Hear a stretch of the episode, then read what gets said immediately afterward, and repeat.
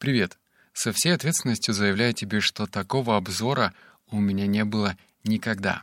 Это разбор книги под номером 116 «Дурная кровь», и я выписал для тебя шесть выводов. Но для начала маленькая прелюдия для затравки твоего аппетита. Это невообразимая книга по ее содержанию и в то же время очень слабая по ее форме. Сейчас объясню. Почему невообразимое содержание? Потому что это настолько странная и парадоксальная история. Вот представь на секундочку. В Америке, в Кремниевой долине появляется стартап, который говорит и заявляет всему миру следующее. Мы берем анализу по одной капле крови из пальца и выдаем тебе целый спектр разных результатов. То есть там, по-моему, даже 120 результатов по одной капле крови. А для справки никто такого не делал. И в пиковое состояние в 2014 году эта компания оценивалась в 10 миллиардов долларов. А создатель этого стартапа Элизабет Холм, она стала миллиардером. И ее состояние было 4 миллиарда долларов. Но вот маленький нюанс. Все это было вранье. Вообще все ничего этого не существовало. Нет, конечно же, была какая-то видимость, были сотрудники, причем даже такие, я бы даже сказал, именитые и суперкрутые инвесторы. Мало того, что в эту компанию вложило три инвестора-миллиардера. То есть это далеко не глупые люди. И на этой истории можно учиться. Но почему слабая по форме? Потому что она написана журналистом, и именно поэтому здесь только шесть выводов, потому что факты, факты, факты, не очень интересное повествование истории, но все-таки я вытащил шесть пунктиков. Итак, начнем с первого. Чтобы получить первые деньги на запуск и развитие, были использованы семейные связи. Элизабет убедила Тима Дрейпера, который был отцом ее соседа и друга детства, э, Джесса Дрейпера, вложить миллион долларов. Дед Тима Дрейпера основал первый венчурный фонд Кремниевой долине в конце 50-х, да и собственная инвестиционная компания Тима DFG была известна успешными вложениями в технологические стартапы, например, в сервис Hotmail. Имя Дрейпера имело определенный вес, и его наличие в списке акционеров вызывало доверие других потенциальных инвесторов. А из этого вывода можно сделать два по-моему, даже, наверное, понятных и простых вывода. Вот эта вот фраза, что это знакомые, очень-очень-очень резонирует лично у меня, когда ты живешь в Новосибирске, и тут нет тимов дрейперов, а, владельцев венчурных фондов и миллиардеров, просто нет. Поэтому а, все-таки недаром Кремниевая долина славится тем, что чуть ли не каждый второй человек там занимается стартапом. Говорят даже, что некоторые баристы, которые работают в Старбаксе, они, возможно, в голове прокручивают стартап, либо уже его делают. Ну и второй вывод из этого пункта то, что а, Элизабет изначально подходила к выбору инвесторов не просто так, то есть не рассматривая их как денежные кошельки, мешки, а как потенциальная следующая ступень. То есть есть такие закрытые инвесторы, которые, ну просто, не знаю, на них свалились дурные деньги и все. Вот они там когда-то хапанули. А есть инвесторы, которые пользуются уважением среди других инвесторов. А, соответственно, это такой своеобразный мостик для того, чтобы привлечь следующие э, деньги. Вот. Следующие выводы пойдут очень нелицеприятные. Ну, в том плане, что я это же гадкая история сама по себе. То есть это огромный а, сгусток лжи обмана, потому что мало того, что Элизабет э, как бы обманывала не только акционеров, сотрудников, но также и сотни тысяч людей, которые приходили задавать анализы. То есть анализы были фейковые, не настоящие. Но по, я предлагаю закрыть на это глаза, потому что все, что она делала из этих следующих пяти пунктов, работало. Пункт номер два — он наблюдал, как, смешав в нужной пропорции раскаяние и очарование, Элизабет постепенно переубеждает его коллег.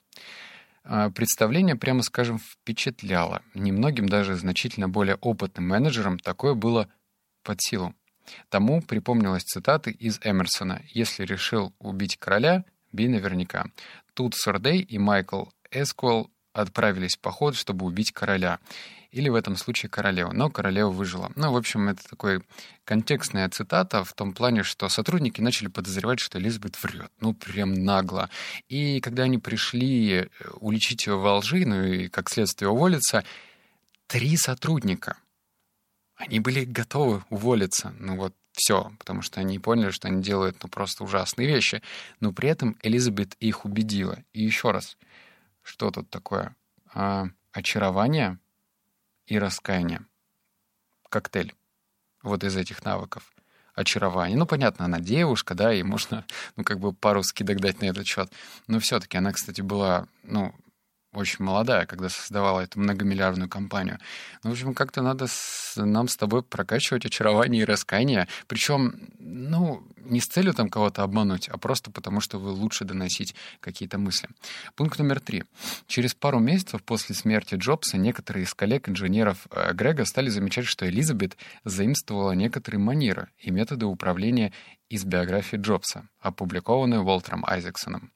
Книга была чрезвычайно популярна, ее читал весь офис, и по поведению Элизабет можно было определить, на какой она главе. Она даже решила назвать мини-лаб, ну, кодовое, кодовым обозначением 4S, как очередную модель айфона, которая вышла в свет за день до кончины Стива Джобса. Не сотвори себе кумира, да, но, по-моему, это просто здравый совет. Я, кстати, не читал эту книгу, Уолтера Азиксона про Стива Джобса, потому что она просто гигантская. Она огромнейшая. Я читал книгу про Стива Джобса года, наверное, 4, и другого автора, но она такая поверхностная, как казалось. Вот. Еще раз, она заимствовала такие ключевые пунктики, которые использовал Стив Джобс. Например, она точно так же выражалась подобную одежду. То есть она начала носить а, черные водолазки, она заимствовала его манере подачи презентации и, например, доходила до того, что она переманивала ключевых сотрудников из Apple, которые занимались, скажем, дизайном, и э, ставила им такое же техническое задание, чтобы ее приборы, которые вроде как бы про анализы, про медицину, должны выглядеть так же, как iPhone. И это хороший совет. Ну, если есть результат у этого человека, то что-то можно у него, ну, не знаю, позаимствовать. Пункт номер четыре. Собравшись на открытой террасе, сотрудников 45 минут выслушивали напутствие Элизабет, которая вещала как генерал Паттон перед солдатами накануне высадки в Нормандии. «Посмотрите на долину у ваших ног», — говорила Элизабет. «Скоро вся Кремниевая долина будет точно так же лежать у ног нашей компании, потому что мы будем безоговорочным лидером». Завершила речь она самоуверенным «И я не остановлюсь ни перед чем и не боюсь ничего», добавив после этого выверенную паузу кроме разве что иголок. Кстати, я не просто так читал таким голосом, потому что я прям рекомендую после ну, прослушки этого подкаста вбить прям в YouTube Элизабет Холмс и посмотреть, как она давала интервью у нее был какой-то магический, ну, то есть у нее сейчас есть какой-то магический голос, она говорила очень низко, не характерно для девушки, то есть она специально говорила на пониженных тонах. И это производило впечатление. Очень медленно, низкий тон и по-моему, она не моргала. она реально не моргала. Можно прям посмотреть, у нее какие-то гигантские глаза, и это, в общем, подкупало людей.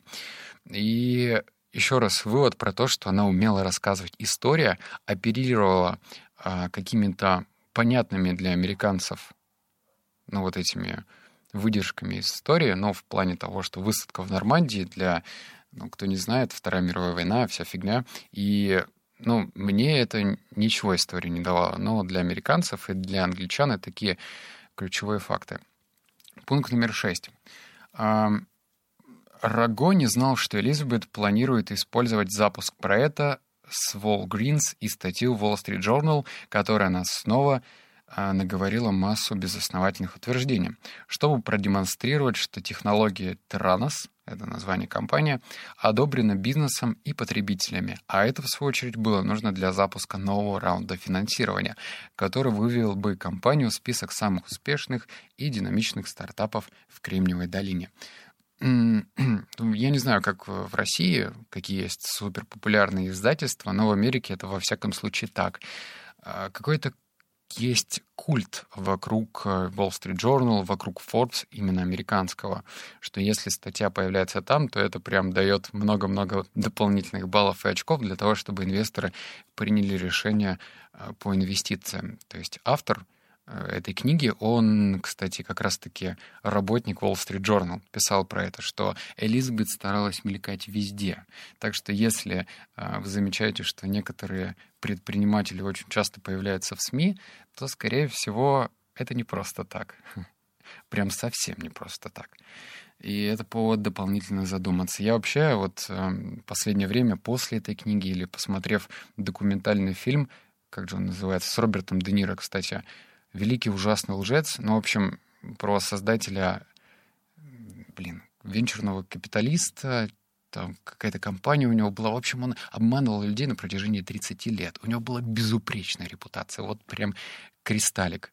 А потом выяснилось, что все это обман.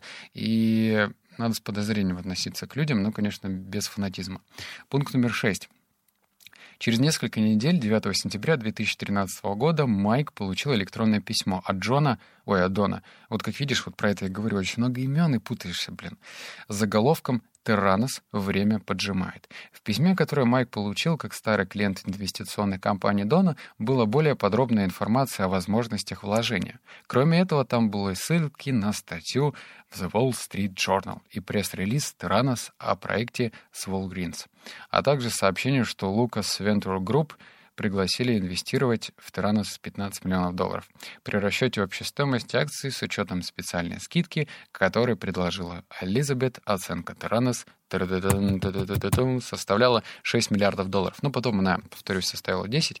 И этот вывод про то, что даже инвесторы друг перед другом, ну, для того, чтобы вот у меня есть там приятель, он тоже инвестирует, они выслали не просто, ну, такую мыса для затравочки, типа вот, посмотри на этот стартап, они высылали предложение, плюс подкрепляли ее статьями в крупных издательских компаниях, в СМИ, и делали какой-то призыв, типа вот-вот-вот-вот-вот, давай, осталось не так много времени, компания растет, компания растет, а на людей очень сильно влияет жадность, на всех нас. На кого-то больше, на кого-то меньше.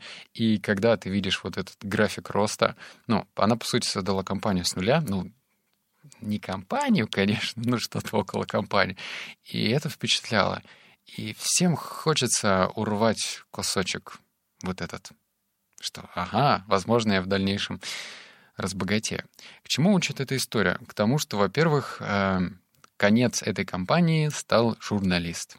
Она ему не переходила дорогу, он просто решил поковырять свою историю, потому что она была очень подозрительной. Хотя она обманула такое количество людей, что вообще а, ну, кажется, что этой книге подходит жанр фантастики. Однако это реальная история, можно даже загуглить все, и это просто сумасшествие какое-то. Ну, в общем, один журналист, который работал в компании, решил ее разрушить.